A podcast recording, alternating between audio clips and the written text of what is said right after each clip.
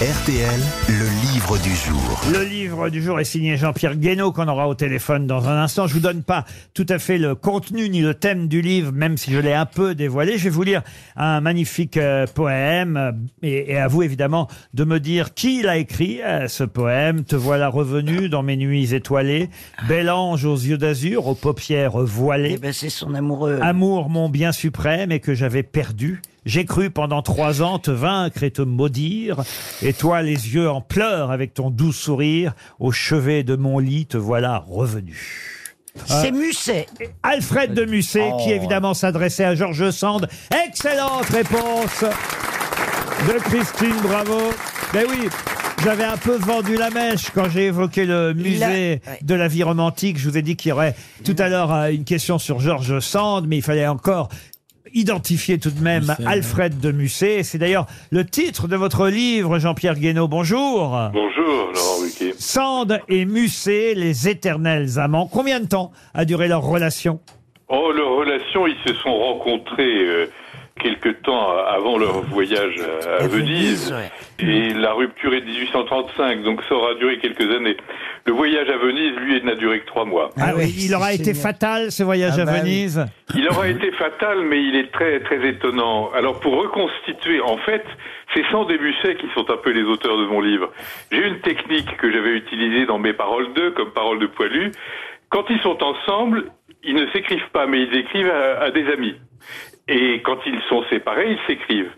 Donc en prenant tout ce travail, y compris ce que racontaient eux leurs contemporains, je suis arrivé à faire un livre où ils racontent leur histoire, dans leurs œuvres, dans leurs lettres, dans leurs correspondances. Ce sont leurs mots, à 80%.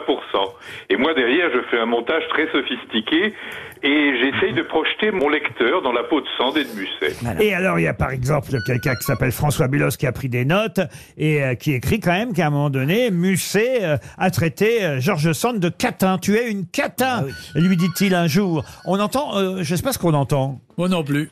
Oui, ben, euh, Ah, c'est, c'est votre téléphone, monsieur euh, de Kersauzon. pas, non, je sais pas d'où ça vient. C'est quelqu'un dans le public.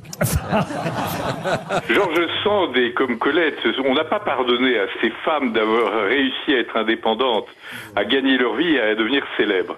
Donc on leur a en général taillé un costume pour l'hiver.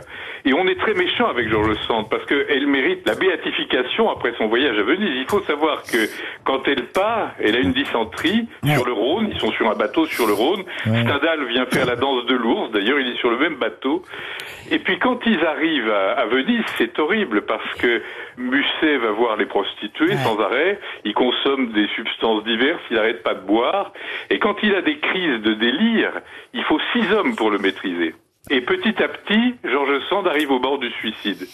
Et quand Pagello sauve Musset en le soignant, Bon, Georges Sand finit par tomber dans les bras de Pagello, Eh oui. mais elle est au bord du suicide. Donc elle n'a pas du tout trahi Musset. Musset a fait tout ce qu'il pouvait. Alors avec Georges Sand, c'est une femme très patiente. Vous pouvez tirer sur l'élastique. Mais il y a un moment où ça casse. Et ça a fini par casser. Lequel des deux était le plus amoureux de l'autre? Je crois que c'est un échange total. Simplement, Georges Sand n'est pas seulement une amante. Elle est une mère pour Musset. Elle a toujours un côté maternel. Pour Chopin Et- aussi, elle. Pour Chopin aussi. Et ce qui est merveilleux, c'est que il faut savoir que les plus belles lignes de Musset ont été pompées sur Georges Sand. On ne badine pas avec l'amour, la tirade de Perdican à Camille. Tous les hommes sont menteurs, inconstants, faux, bavards. C'est du Georges Sand. Et puis il y a une chose qui est magnifique, vous savez, ils ont mis quelque temps à rompre, mais jusqu'à la fin de leur vie, ils se sont aimés. Musset est mort en 37, il avait 46 ans. Sand lui a survécu, elle a eu le temps de connaître Chopin, elle est morte qu'en 1876, à 72 ans. Mais il faut savoir qu'à Venise, ils sont tout jeunes. Hein. Musset a 23 ans, Sand 29. Quand il lui écrit, je vous interromps, je suis surpris parce qu'évidemment, euh, elle portait ce prénom qu'on attribue plus souvent, euh, aujourd'hui en tout cas, euh, aux hommes qu'aux femmes, Georges. Et, et c'est vrai que quand il lui écrit, il lui écrit « Mon Georges ». Ça m'a surpris, moi j'aurais écrit « Ma Georges Mais oui, mais on n'était pas, la mode n'était pas à genrer les mots ou à les dégenrer, j'en sais rien, ou à les déranger. Et simplement, à l'époque, c'est elle qui exigeait ça, puisqu'elle avait bâti toute sa célébrité, toute sa notoriété sur cet artifice. ». Parce qu'elle s'appelait effectivement Aurore, pas, pas, pas- pas Georges, elle s'appelait Amantine Aurore Lucille Dupin, de Franqueuil. Et oui, magnifique. Baronne du Devant. Oui, baronne du devant. Et alors, à la... Oui, j'imagine. Et, un- et un peu moins baronne par derrière. Je le pense. Et alors, il y a une chose qui est magnifique, c'est que plusieurs années après leur rupture, Musset aime toujours Sand. Et il lui dédicace un poème alors qu'ils ne se voient plus, qu'ils ne sont plus rien l'un pour l'autre.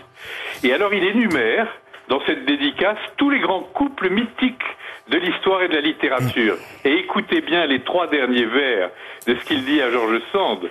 S'il est vrai que Schiller n'ait aimé qu'Amélie, Goethe que Marguerite et Rousseau que Julie, que la terre leur soit légère, ils ont aimé. C'est magnifique.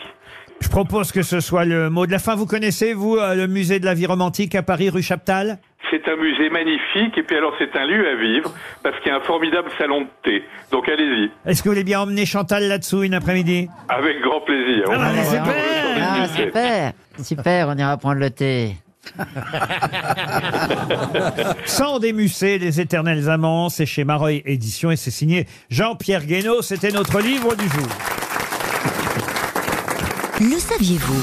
Les grosses têtes vous offrent chaque jour des contenus inédits accessibles uniquement en podcast. Tous les jours, Laurent Ruquier et son équipe vous plongent dans les coulisses de l'émission grâce à des podcasts exclusifs. L'intégralité des grosses têtes et ses bonus, c'est sur l'appli RTL. RTL, vivre ensemble.